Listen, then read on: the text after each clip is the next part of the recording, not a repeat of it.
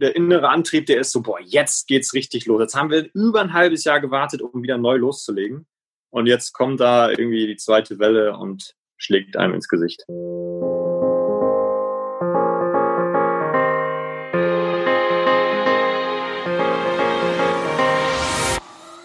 Hi und herzlich willkommen zur 18. Folge des Team Deutschland Podcast, dem Podcast, wo wir die besten deutschen Sportlerinnen und Sportler auf ihrem Weg zu den nächsten Olympischen Spielen begleiten. Die nächsten Spiele sind die in Tokio oder wir hoffen alle, dass sie stattfinden, denn Corona hat uns fest im Griff und hat natürlich Auswirkungen auch auf den Sport. Mein Name ist Jens Behler und ich begleite die Sportlerinnen und Sportler hier im Podcast auf ihrem Weg. Ja, ich habe es schon gesagt, wir sind im November 2020 und Corona hat uns wieder fest im Griff und Ländermaßnahmen greifen auch und treffen auch den Sport hart. Deswegen sprechen wir natürlich mit unserem heutigen Gast. Das ist Hannes Otzig, der Schlagmann unseres Ruderachters. Deswegen sprechen wir natürlich mit ihm über Corona, über die neuen Maßnahmen, wie hart treffen sie unsere Spitzensportler, sprechen mit ihm aber natürlich auch über Corona-Test, denn als wir diese Aufnahme gemacht haben, einen Tag vorher wurde bekannt, dass drei Teamkollegen von Hannes positiv auf Corona getestet wurden. Und da wollen wir natürlich mal einen Blick reinwerfen. Wie oft werden denn eigentlich unsere Spitzensportler im olympischen Bereich getestet? Wir sprechen aber auch über Dinge, die nichts mit Corona zu tun haben. Natürlich über den Weg von Hannes in den Leistungssport, wie er in den Deutschland-Achter gekommen ist und wie wichtig dabei seine Wegbegleiter sind, wie Familie, Freundin, Freunde und eben auch Trainer. Bevor wir aber starten, möchte ich mich ganz äh, doll bei unserem heutigen Partner bedanken und diese Podcast-Folge wird unterstützt von der Sparkassen Finanzgruppe. Denn überall in Deutschland äh, stehen die Sparkassen an der Seite der Menschen und ermöglichen ihnen die wirtschaftliche und soziale Teilhabe. Im Sport engagieren sie sich jährlich mit über 90 Millionen Euro für Vereine, das deutsche Sportabzeichen, die Eliteschulen des Sports, Team Deutschland und Team Deutschland Paralympics. Und warum? Weil sie fest daran glauben, dass wir nur gemeinsam allem gewachsen sind. Und gemeinsam ist wie immer das Stichwort. Ähm, gemeinsam geht auch nur dieser Podcast. Deswegen freue ich mich, dass Hannes Otzig Zeit gefunden hat für uns in dieser schwierigen Phase, denn auch da das Thema gemeinsam, ich glaube nur gemeinsam kommen wir durch diese schwierige Phase. Hannes, cool, dass du da bist. Herzlich willkommen. Moin, moin. Hannes, schön, dass du dabei bist. In Corona-Zeiten natürlich die erste Frage. Wie geht es dir? Ja, den Umständen entsprechend gut. Also ich sage mal, die letzten Tage waren recht turbulent. Die Ereignisse überschlagen sich zum Teil auch. Also ich bin gesund. Meine Corona-Tests in den letzten Tagen sind negativ alle ausgefallen. Bin ein bisschen skeptisch, was die Zukunft angeht. Da müssen wir direkt die Zuhörerinnen und Zuhörer mal abholen, wann wir diesen Podcast aufnehmen. Es ist der 30. Oktober. Gestern kam die Nachricht raus, dass es positive Fälle im Deutschland-Achter gab. Das ist korrekt. Äh, die Fälle liegen jetzt bei uns natürlich auch schon ein paar Tage zurück, dass wir wollten uns natürlich mit dieser Mitteilung für die Öffentlichkeit ein paar Tage Zeit geben, um halt wirklich die Lage auch ein bisschen überschauen zu können. Und es ist nun so, dass wir drei Fälle bei uns in der Mannschaft haben. Alle mussten zwischenzeitlich in äh, Quarantäne und alle mussten die Tests machen und es hat sich herauskristallisiert, dass es drei Personen sind. Den Athleten geht es den Umständen entsprechend gut. Sie haben leichte Symptome und ja, wir hoffen, dass nach eingehenden Untersuchungen sie auch so schnell wie möglich wieder in die Mannschaft dann zurückkommen können. Plus diesen persönlich Betroffenen gibt's ja dann auch noch ähm, die Maßnahmen des Bundes und der Länder, die ähm, verkündet wurden, sind vor zwei Tagen. Also auch da, dein Blick in die Zukunft, hast du gesagt, ist ein bisschen düster, weil wisst ihr schon, ob ihr überhaupt trainieren könnt ab Montag? Ja, das ist also stündlich sickern immer so ein paar Informationen durch. Es scheint nun so, dass wir trainieren können, weil wir doch eher in die Richtung Profimannschaft definiert werden. Dementsprechend können wir trainieren, in welcher Form, in welchem Format, ob wir nur im Zweier trainieren können, äh, wie groß die Gruppengrößen sein dürfen, das wird sich jetzt in den nächsten ja, ein, zwei Tagen hoffentlich dann herauskristallisieren. Jetzt hast du gerade von persönlichen Corona-Tests gesprochen. So in der breiten Öffentlichkeit weiß man wahrscheinlich die Fußballer, die ja spielen dürfen, ohne Zuschauer demnächst. Die werden oft getestet. Wie sieht denn das bei euch aus? Ja, äh, natürlich nicht so professionell durchorganisiert und strukturiert wie im Fußball. Bei uns ist es nun so, wenn jemand äh, leicht Symptome hat, dann melden wir uns alle erstes erstmal bei unserem Verbandsarzt, erhalten da Rücksprache, wie wir uns zu verhalten haben. Und natürlich den Fällen, wo es dann äh, auftritt oder aufgetreten ist, ist es dann so, dass wir natürlich erstmal zu Hause bleiben. Ja, dann einen selbstständigen Corona-Test irgendwie organisieren müssen. Das ist schon eine sehr komplizierte Angelegenheit, vor allem auf welcher Grundlage man denn zu diesem Test fährt oder geht ja, das war recht kompliziert und dementsprechend muss man sich da schon sehr durchkämpfen, bis es dann soweit ist, dass man wirklich einen Test bekommt. Gefühlt hatte man sich ein bisschen an eine neue Normalität gewöhnt. Jetzt sind die Einschläge kommen auf einmal näher, ne? bei euch im Team Fälle und es gibt einen, ähm, wieder zweite konkrete Maßnahmen, die den Trainings- und äh, Wettkampfbetrieb betreffen. Wie bist du denn so durch die, sagen wir mal, erste Phase gekommen, die ja von erstmal Schließung aller Sportanlagen bis Olympiaverschiebung, dann für euch ja noch ein Lichtblick, die Europameisterschaft hat stattgefunden, ihr seid sogar Europameister geworden, sah erstmal ganz gut aus, oder? Ja, also uns haben die Maßnahmen ja auch relativ schnell getroffen. Ähm, wir waren äh, damals im Anfang oder Mitte März im Trainingslager in Portugal und mussten das fast Hals über Kopf innerhalb von zwölf Stunden verlassen, um nach Deutschland zurückzukehren. Allerdings dieses Trainingslager war auch schon unter dem Aspekt von Corona, denn wir wollten ursprünglich nach Norditalien fahren ins Trainingslager, aber da zu dem Zeitpunkt Anfang März schon äh, Corona da sein Treiben hatte, waren wir schon das zweite Mal dann quasi beeinflusst. Und mit der Rückreise aus dem Trainingslager damals, ja, konnten wir oder ich auch das mental da so ein bisschen ja schon darauf einstellen, dass die Maßnahmen, die jetzt noch kommen werden, deutlich härter sein werden. Dementsprechend damals die Olympia-Absage und die Verschiebung haben uns dann auch nicht mehr ganz überrascht, weil ähm, das auch ja unter vielen Athleten in Deutschland auch schon diskutiert wurde, ob das überhaupt noch Sinn macht, eine Olympiade auszutragen. Waren wir dann auch ehrlicherweise irgendwann ganz froh, dass es verschoben wurde, weil wir auf einem krank hohen Niveau trainieren mussten, Umfänge ohne Ende machen mussten und das natürlich unter den aktuellen oder den damaligen Ereignissen dann auch nicht mehr so richtig absolvierbar waren.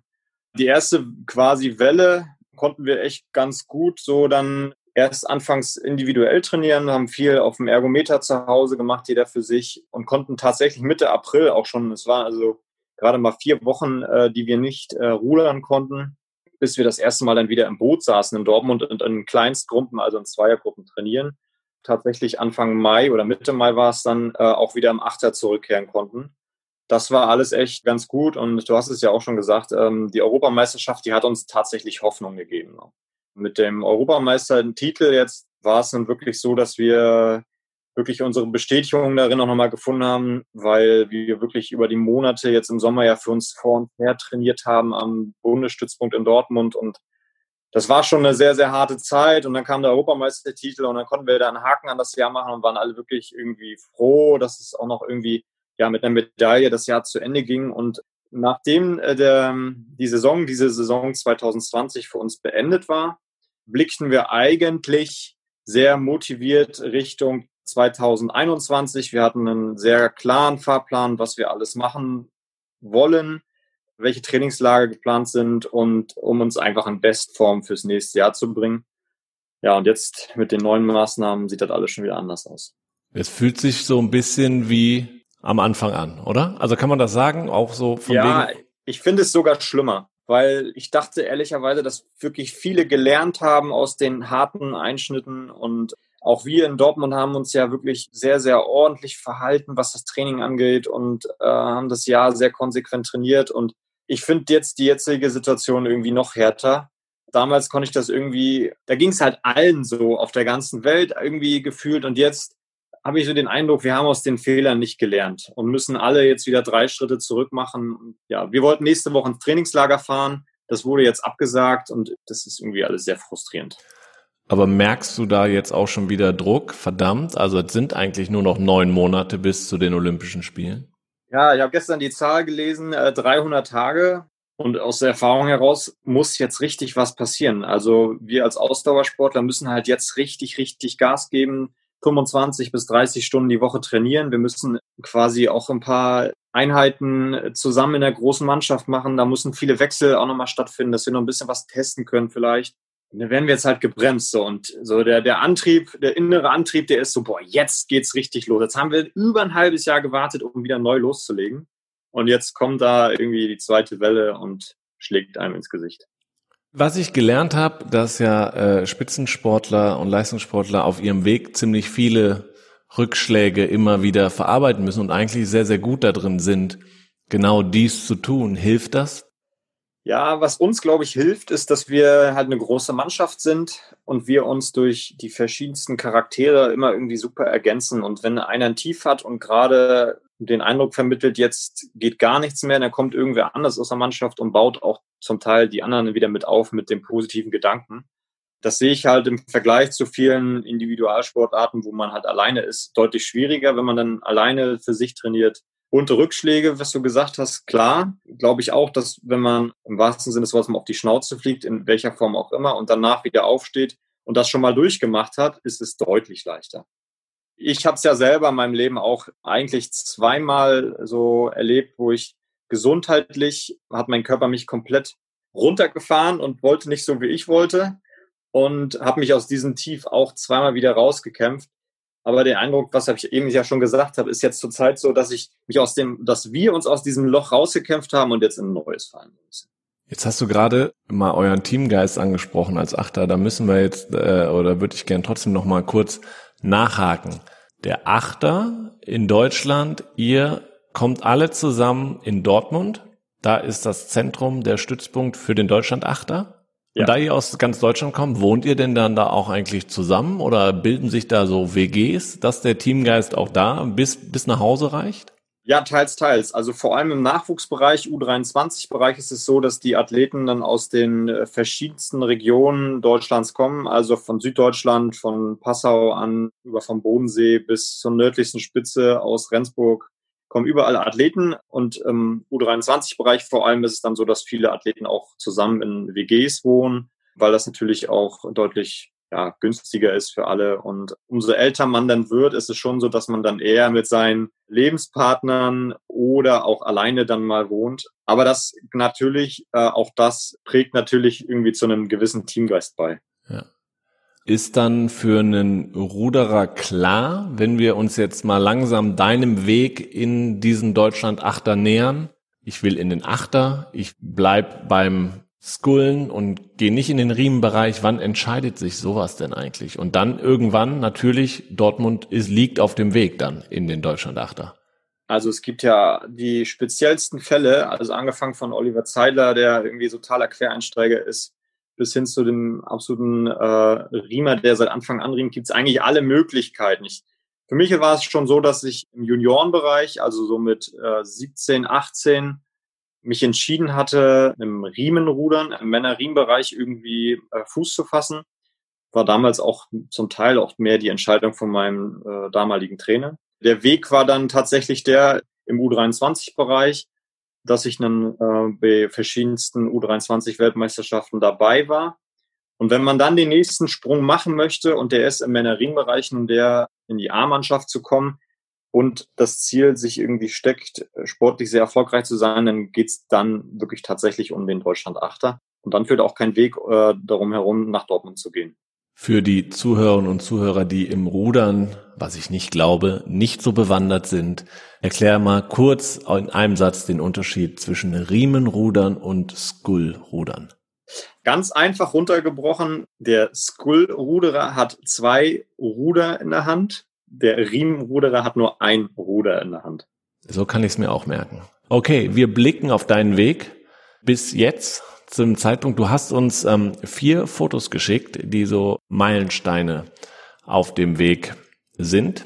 Erstes Foto, ich beschreibe das äh, ein wenig für die Zuhörerinnen und Zuhörer, die das natürlich aktuell nicht sehen. Die können es aber auch auf den Social-Media-Kanälen von Team Deutschland, da werden wir es posten, auch nochmal nachschauen.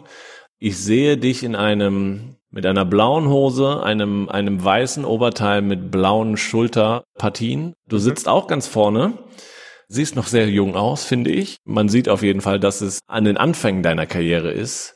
Erzähl doch mal was zu dem Bild. Ja, das ist, glaube ich, 2006 gewesen. Ich komme ja ursprünglich aus der Schweriner Rudergesellschaft, bin in Schwerin auch zum Teil groß geworden, habe meine ersten äh, Ruderkilometer auch auf dem Schweriner See sammeln dürfen.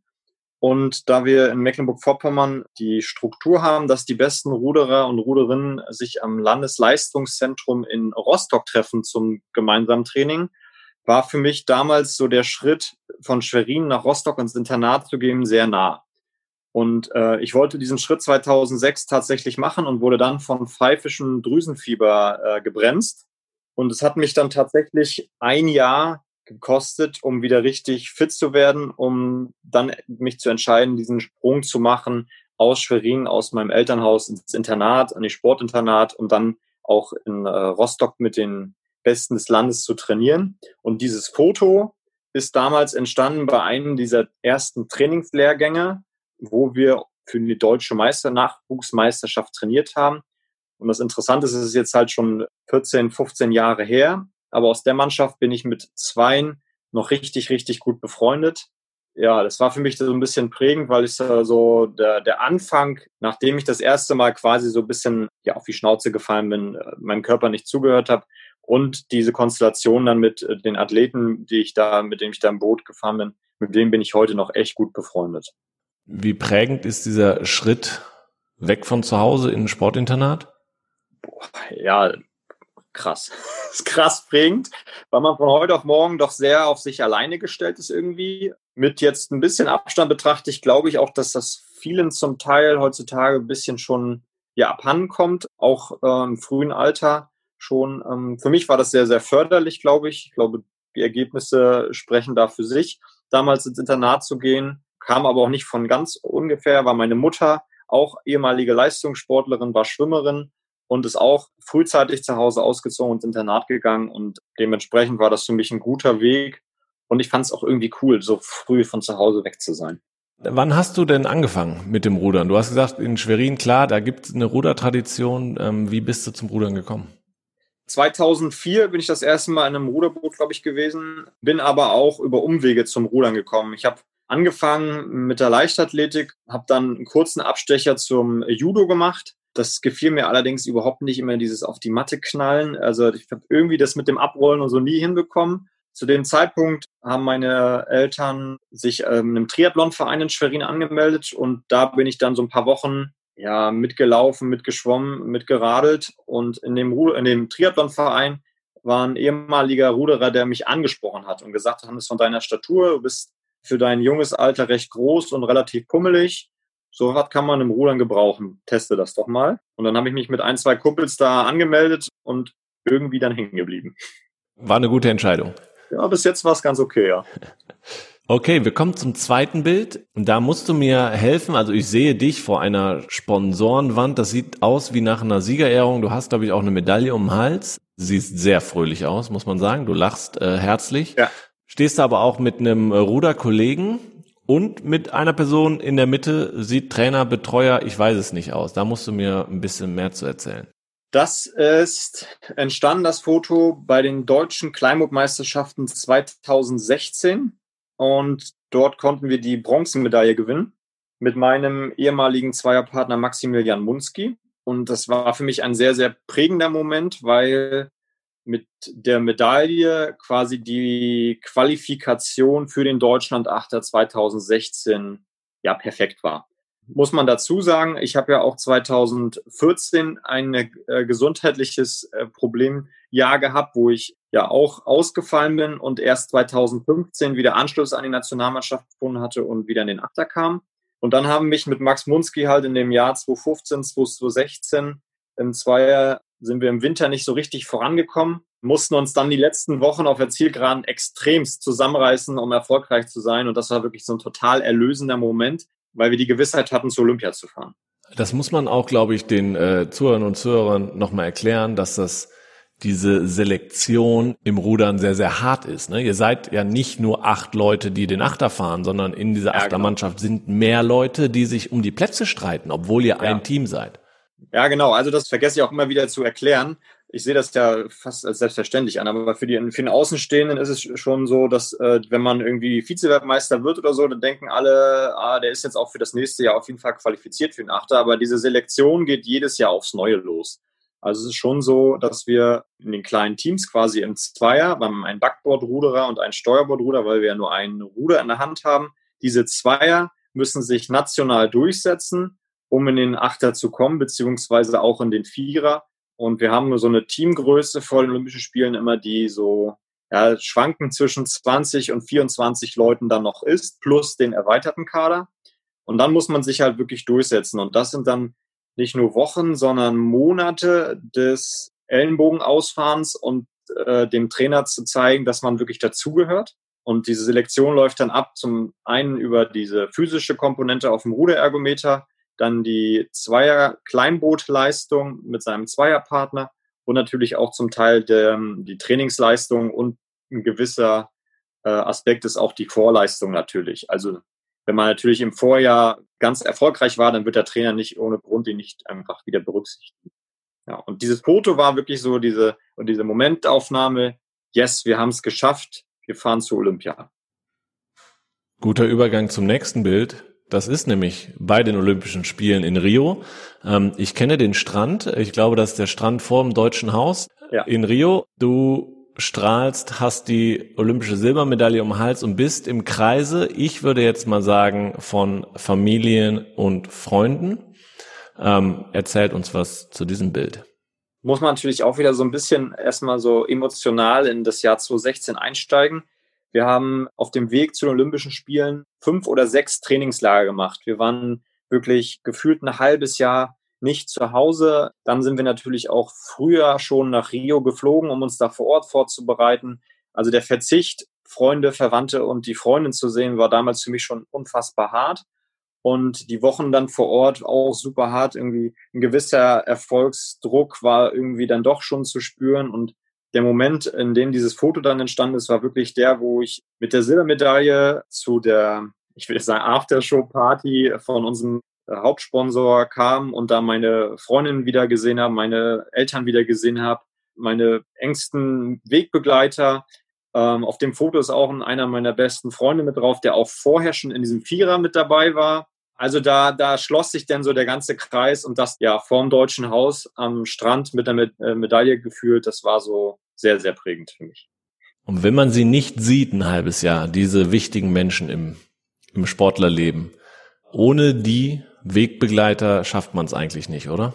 Boah, es ist äh, ja eine, eine super Frage. Ich kann die auch nur für mich beantworten, denn ähm, dann, am Ende muss jeder für sich selber seinen Weg, glaube ich, finden, äh, um erfolgreich zu sein. Aber meine Empfehlung und meine Erfahrungen hat mir gezeigt, dass egal in welchen Momenten man ist im Leben, die Wegbegleiter ganz, ganz entscheidenden Einfluss haben. Und wenn ich jetzt rückblickend auf meine ein paar Jährchen anlaufende Karriere jetzt schon blicke, weiß ich halt, dass ich immer zu jedem Zeitpunkt immer wirklich wichtig und gute Menschen um mich herum hatte. Meine Familie, meine Eltern immer hatte, äh, wenn es eng wurde und ich da irgendwie einen Ratschlag brauchte. Und diese Ratschläge, die ich fast immer befolgt habe, ja, die haben dann auch das aus mir gemacht, was ich jetzt, glaube ich, bin. Also auch, ob das die Freundin ist, die, meine Freundin, die dann immer für mich da ist, äh, wenn ich, wenn ich zurückkomme und erschöpft bin oder ob es meine Kumpels sind, mit denen wir im Herbst nach der Saison mal einen drauf machen, um den Kopf äh, frei zu kriegen.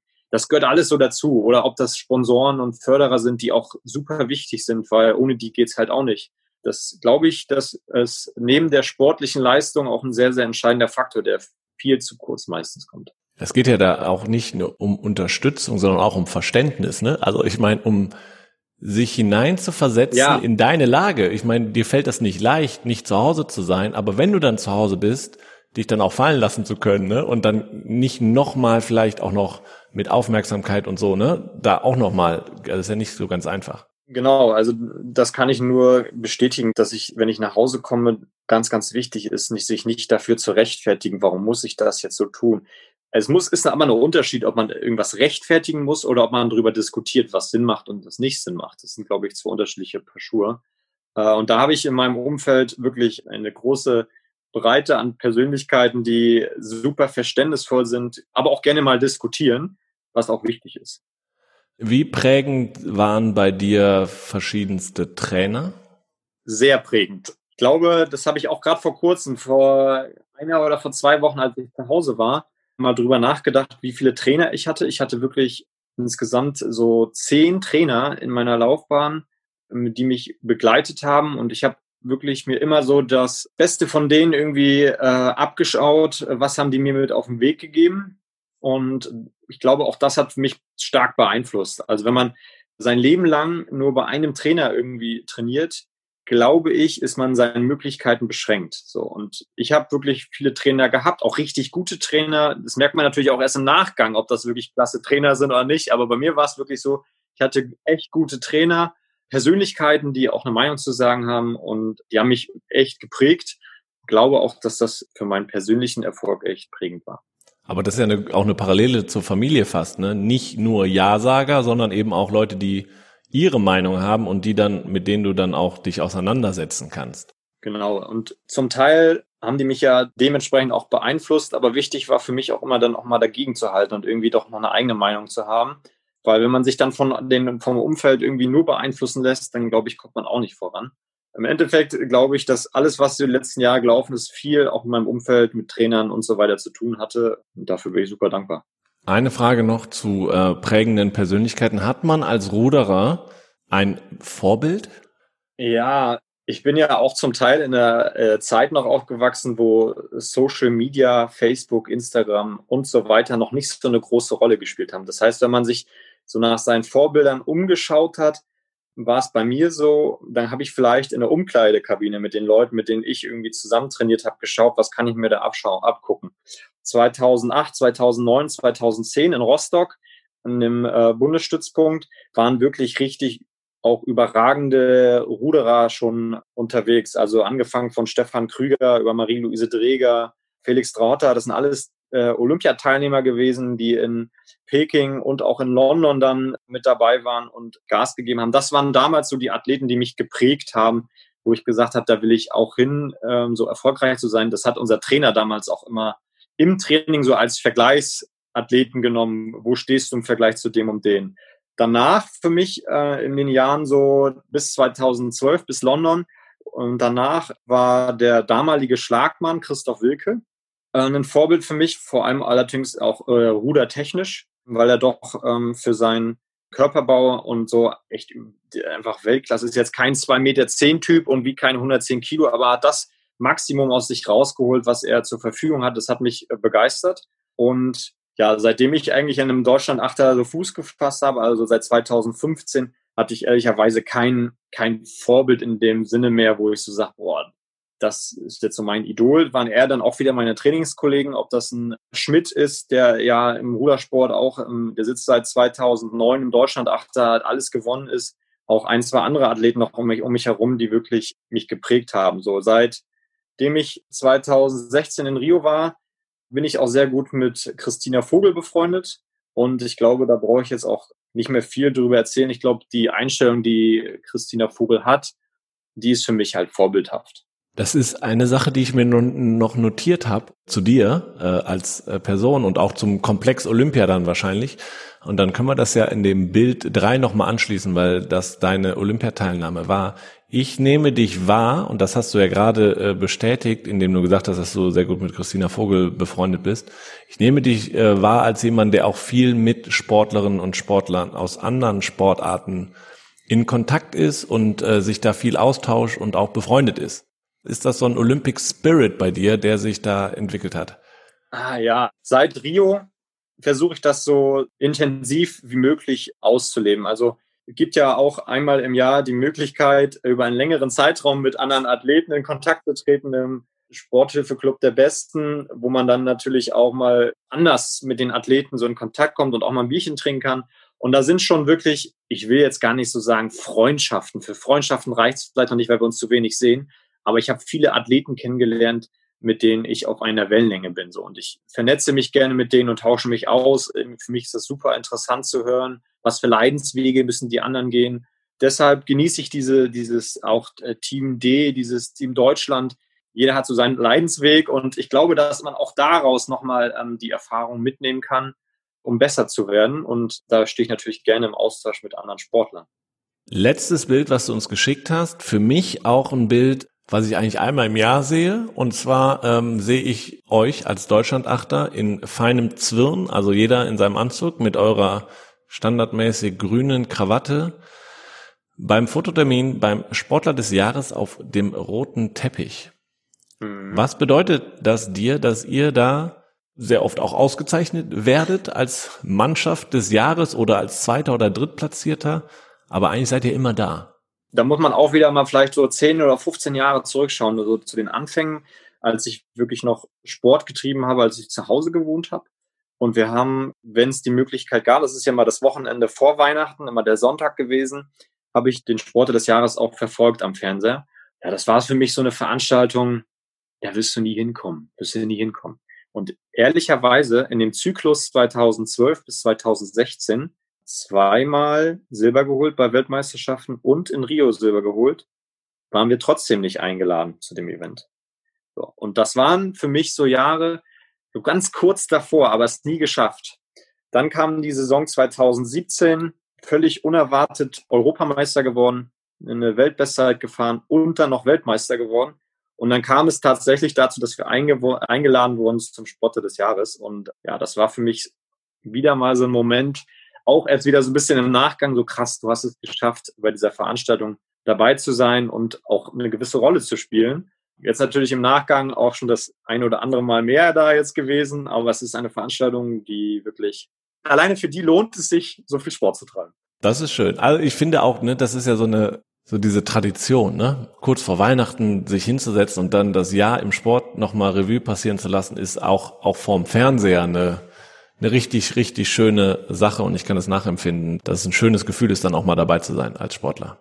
Wenn wir mal rückblickend auf den Weg, den wir jetzt ein bisschen mit dir gemeinsam beschrieben haben, blicken, hast du was, was du deinem 14, 15, 16-jährigen Ich raten würdest?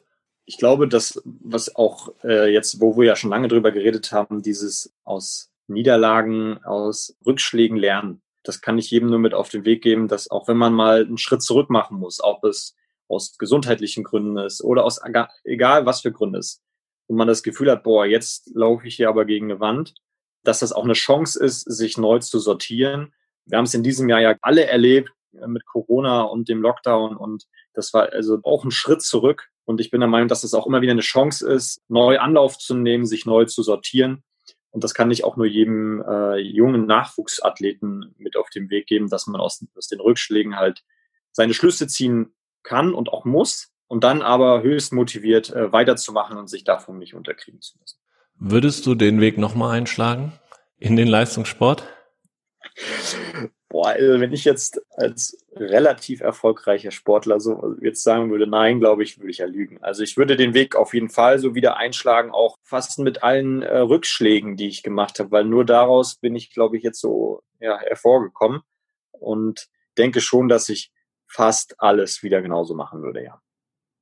Okay, da, du hast ja gerade schon mal ähm, ein bisschen auch den Nachwuchs in den Blick genommen und ähm, quasi ein bisschen Tipps. Wie sieht denn überhaupt Nachwuchs im Rudersport aus? Hast du da einen Überblick? Gibt's genug Nachwuchs? Hat die Corona-Zeit nochmal einen härteren Einschlag da gegeben, dass du dir quasi fast auch schon Sorgen machen musst? Ja, also Sorgen machen auf jeden Fall. Ich habe schon einen kurzen Draht zu meinem Heimatverein, der Schweriner Rudergesellschaft. Und es ist schon so, dass ähm, Nachwuchsgewinnung natürlich zu einem gewissen Grad über Talentsichtung geht. Das heißt, die Trainer und auch äh, andere Vereinsmitglieder, die ziehen los und gucken in den Schulen, wen kann man abwerben. Ich glaube, dass wir dieses Jahr schon richtig Probleme hatten, weil ja keine richtigen Wettkämpfe da sind und die jungen Sportler, egal ob das jetzt im Rudern ist, sondern auch in allen anderen Sportarten, ist es elementar wichtig, Wettkämpfe zu machen, um Erfolg zu haben, diese, auch dieses Streben, irgendwie sich mit anderen messen zu können. Und das ist schon ein sehr, sehr kritisches Jahr gewesen. Nachwuchsgewinnung in vielen Sportarten ist äh, auch Problem für uns im Rudern sowieso, weil Rudern ja sehr, sehr trainingsintensiv und umfangreich ist und da muss man schon sehr am Ball bleiben. Dementsprechend ist es schon mit dem Blick in die Zukunft äh, alles sehr kritisch zu betrachten, ja. Und da braucht man auch diese, sage ich mal, Ruderhochburgen oder äh, traditionsreichen Standorte. Das sind ja in vielen Sportarten so, ne? Wächst du da halt auf, wirst du halt Ruderer. Oder bist du in Augsburg groß geworden, wirst du halt Kanuslalomfahrer. Ja, ich, also klar, ich glaube schon, dass da äh, eine gewisse Tradition auch hintersteckt, von der wir auch profitieren können. Strukturell lasse ich mich jetzt hier auf keine Diskussion ein, weil da könnten wir noch stundenlang drüber reden, was die Zentralisierung angeht. Aber ich glaube, dass wir in vielen Formen schon auch auf einem guten Weg sind, ja. Auch im Rudersport haben wir da gute Schritte gemacht. Und ich bin das beste exemplarische Beispiel dafür, dass wenn man an den Standorten gemeinsam mit anderen Athleten zusammen trainiert, dass das erfolgreich sein kann. Okay. Wir haben auf deinen Weg geblickt bis jetzt. Jetzt soll der Weg ja hoffentlich zu den Olympischen Spielen 2021 nach Tokio führen. Äh, wir drücken alle gemeinsam die Daumen, dass die Spiele stattfinden. Ich war eigentlich sehr positiv, ehrlicherweise, in den letzten Wochen. Jetzt will ich mir auch keine Meinung irgendwie aktuell dazu bilden. Wie siehst du? Wie sind so deine Prognosen? Ja, bin und bleibe ein positiver Mensch und gehe fest davon aus, dass die Olympischen Spiele im nächsten Jahr stattfinden. In welchem Format, unter welchen Aspekten, das wird sich noch zeigen.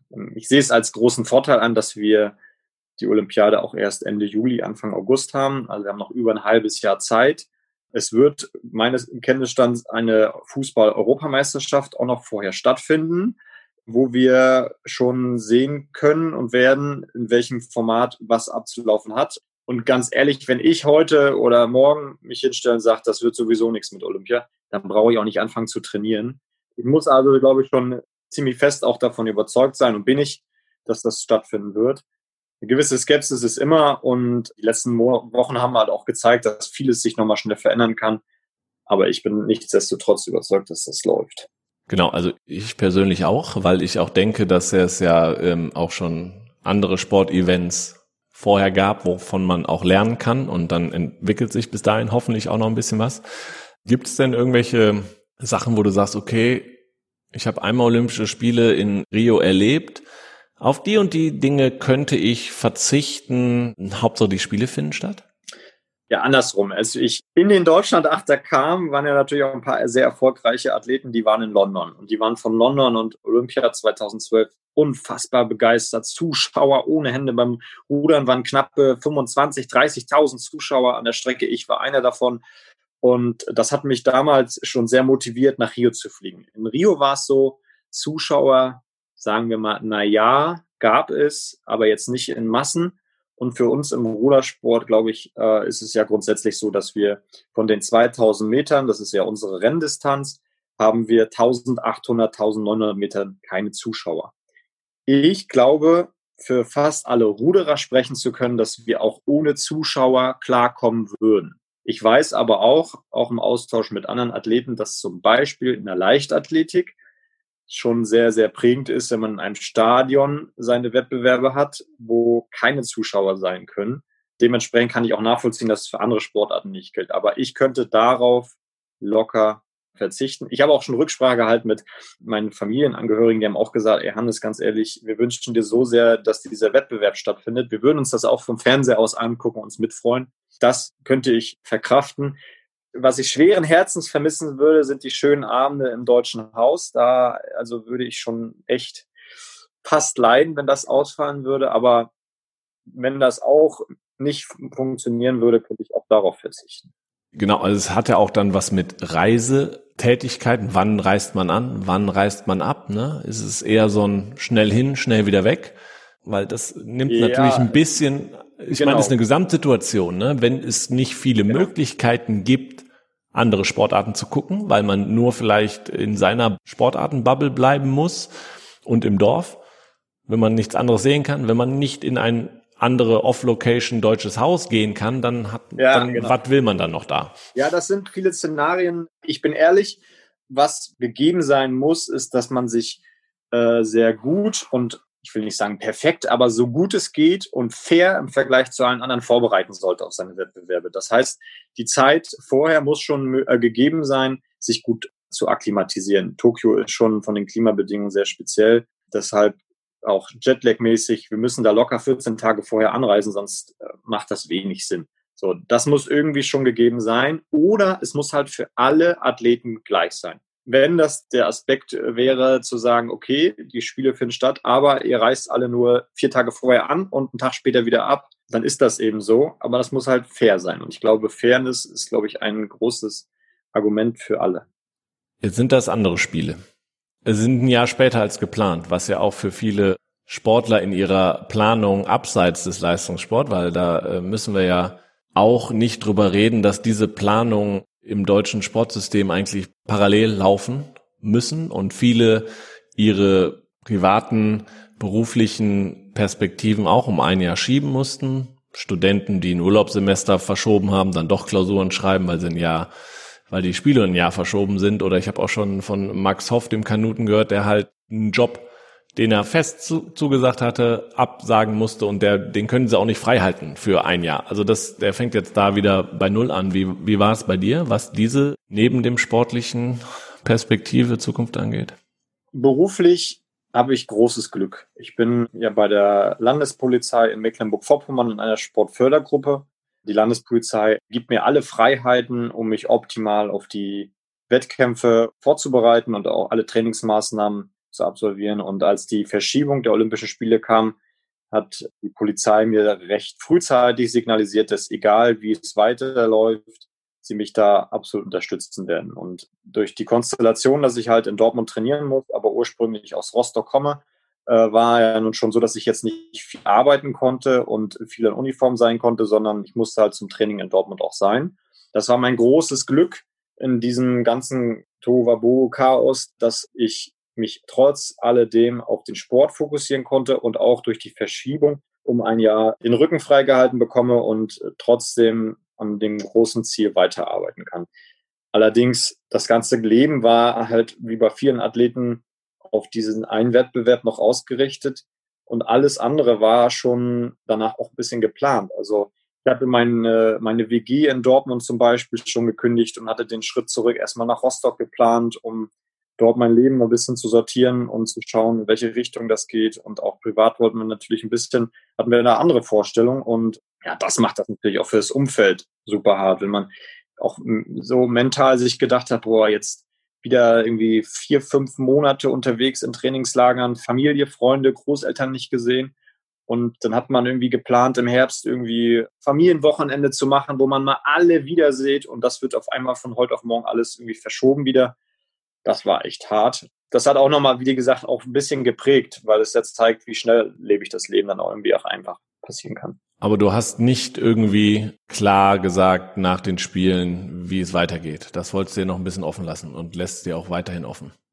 Ja, absolut. Also ich bin jetzt 29. Normalerweise wäre Olympia jetzt gelaufen und mit 29 Jahren zu sagen, ich höre jetzt auf, ist vielleicht nicht ganz zielführend, weil ähm, ich diesen Sport halt wirklich tatsächlich sehr, sehr liebe und äh, der mir unfassbar Spaß macht, auch mit anderen Athleten zusammen Erfolge zu feiern und alles, was dazugehört, auch was wir über die Events, die Events, die da ablaufen, das macht mir alles super Spaß, deshalb will ich mir das natürlich auch weiterhin offen lassen, auch mit Blick nach vorne und auch über den Tellerrand hinaus. Andere Athleten aus anderen Nationen, die sind weit über 30, äh, und sind im Rudersport auch aktiv und auch sehr erfolgreich. Deshalb, was den Aspekt erstmal angeht, würde ich das natürlich die Entscheidung auch vertagen. Mit Blick aufs nächste Jahr werde ich auch erst nach den Olympischen Spielen äh, dazu dann mich entscheiden. Ja. Also, wir hoffen weiter, dass die Spiele stattfinden. Wir kommen zum Ende. Das heißt, wir sind quasi auf den letzten 250 Metern auf der Ruderstrecke. Da kriegt ihr, habe ich mir sagen lassen, nicht mehr allzu viel mit, weil ihr da äh, schon sehr im sehr blau seid oder wie man es im Ruder nennt, ich weiß es nicht. Zum Abschluss drei Fragen. Äh, wir haben die unsere Instagram-Community auf Team Deutschland natürlich nach Fragen zu dir äh, aufgerufen und lustigerweise kam zweimal dieselbe Frage. Das heißt von Leuten, die dich wahrscheinlich ganz gut kennen. Franzbrötchen oder Deutschlandachter, wenn du dich entscheiden müsstest. Oder woher kommt deine Liebe zum Franzbrötchen? ja, woher die kommt. Also das ist ja, glaube ich, schon so eine Hamburger Spezialität. Und ich habe halt viel mit Ruderern aus Hamburg auch zu tun gehabt. Und jeder weiß, dass wir Ruderer doch relativ viel essen. Und ursprünglich begann das Ganze, glaube ich, mal mit Trainingswochenenden in Hamburg, äh, wo ich hier gemeinsame Trainingsmaßnahmen hatte im Nachwuchsbereich. Und am Hamburger Hauptbahnhof läuft man immer an diesen Franzbrötchenladen vorbei. Und da ist eine gewisse Historie draus entstanden. Wenn ich mich entscheiden müsste, würde ich natürlich den Achter dann doch bevorzugen. Wir bleiben beim Essen. Meine Frage, wenn ich mir dein Instagram-Profil angucke, Ich sehe dich da breit grinsend hinter einem Burger an einem Bild oder hinter einem Erdbeer, Stück Erdbeerkuchen. Wie weit ist das denn? Du hast gerade gesagt, als Ruderer muss man viel essen. Darf man denn auch alles essen? Grundsätzlich darf man alles essen, ja. Ich glaube, wichtig ist, dass es immer im Verhältnis stehen muss zu dem, was man trainiert und in welcher Saisonvorbereitung und Phase man auch gerade ist. Es gibt schon Phasen, in denen man vielleicht die Ernährung nicht komplett berücksichtigen muss. Also wenn man jetzt gerade im Herbst ist oder so und die kalte Jahreszeit bevorsteht, dann kann es auch mal vielleicht ein Burger mehr sein ähm, im Hinblick auf die Saison. Und wenn wir dann äh, auf dem Wasser richtig schnell rudern müssen, ist es natürlich wichtig, dass äh, jedes Gramm am Körper irgendwie auch äh, seiner Aufgabe nachkommt. Aber um auf, jetzt kannst du mich ja nicht so als komplett verfressenen Typen darstellen. Also ich esse schon sehr gerne, versuche auch gerne das ein oder andere Mal was Leckeres zu kochen. Dann muss ich es besser einordnen. Ich habe extrem viele Fotos von dir auf Instagram gesehen beim Training und nur ganz wenige beim Essen. Okay? Ah ja, okay, okay. Also ich glaube, das Verhältnis stimmt schon sehr gut. Aber bist du glücklich, dass du eine Sportart hast, wo das möglich ist und du nicht irgendwie Gewicht machen musst in die andere Richtung quasi? Worüber ich sehr, sehr glücklich bin, ist, dass ich nicht wie jetzt im Rudersport die Leichtgewichte da zum Stichwettkampf äh, das exakte Gewicht haben muss, das bei Männern, glaube ich, 70 Kilo ist, da würde ich gar nicht leistungsfähig sein. Da bin ich schon echt froh ja. Letzte und abschließende Frage. Ich glaube, das hast du auch im Gespräch schon hin und wieder angedeutet. Was hast du beim Sport gelernt, was du nicht missen willst und was du im alltäglichen Leben oft denkst, jo, wäre ich nicht Sportler, könnte ich das nicht. Ja, wir können jetzt, wie wir schon lange jetzt drüber geredet haben, immer viele Dinge jetzt hervorheben. Aber was, was ich wirklich echt wichtig finde, ist diese Zielstrebigkeit, sich ein Ziel zu setzen und danach auch zu streben und dafür auch alles zu tun. Das, glaube ich, kommt gesellschaftlich mittlerweile immer weniger zum Vorschein, dass es immer weniger werdende Menschen gibt, die so Bock haben auf irgendwas und dann richtig Gas geben. Und ich diese Fähigkeit aus dem Sport, sich für etwas zu begeistern und sich zu motivieren, die, die würde ich jeden Tag echt stark vermissen, wenn das nicht so gekommen wäre. Aber hast du in Sachen Zielstrebigkeit, hast du da irgendwie so ein Mantra? Ich hänge mir ein Bild von Olympia in meinen Spind, was ich immer wieder sehe. Oder also braucht man da auch so Hilfestellung oder ist das eher in mir als Sportler intrinsisch drin? Ich bin immer zielstrebig, ich habe immer ein Ziel und ja, ich kann ja nur für mich sprechen. Also ja. ich habe jetzt kein Bild an der Wand hängen, da willst du hin. Aber ich kenne auch wiederum Athleten, die auch sowas äh, nutzen, um sich zu motivieren, um jeden Tag wieder Gas zu geben. Da gibt es die unterschiedlichsten Formen und ähm, das würde jetzt auch wieder den Rahmen sprengen, noch lange darüber zu reden. Ich habe so einen inneren Antrieb, der mich dann motiviert, weiterzumachen. Aber klar gibt's das.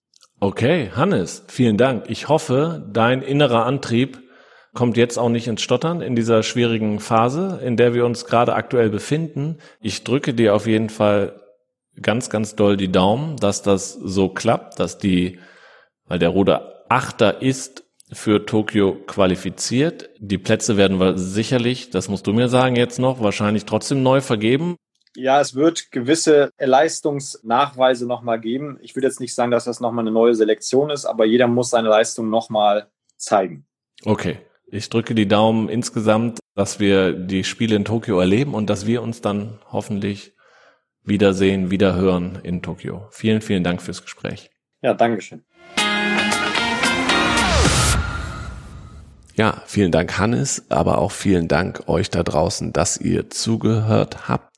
Und ja, es bleibt wie immer die Bitte, teilt diesen Podcast, äh, damit wir noch mehr Zuhörerinnen und Zuhörer gewinnen können. Die Sportlerinnen und Sportler auf ihrem Weg zu den Olympischen Spielen brauchen genau diese Unterstützung. Folgt Hannes auf seinen Social Media Kanälen, folgt aber auch dem Team Deutschland auf allen Kanälen, da am besten auf Instagram, Facebook, Twitter, YouTube und seit neuestem auch auf TikTok.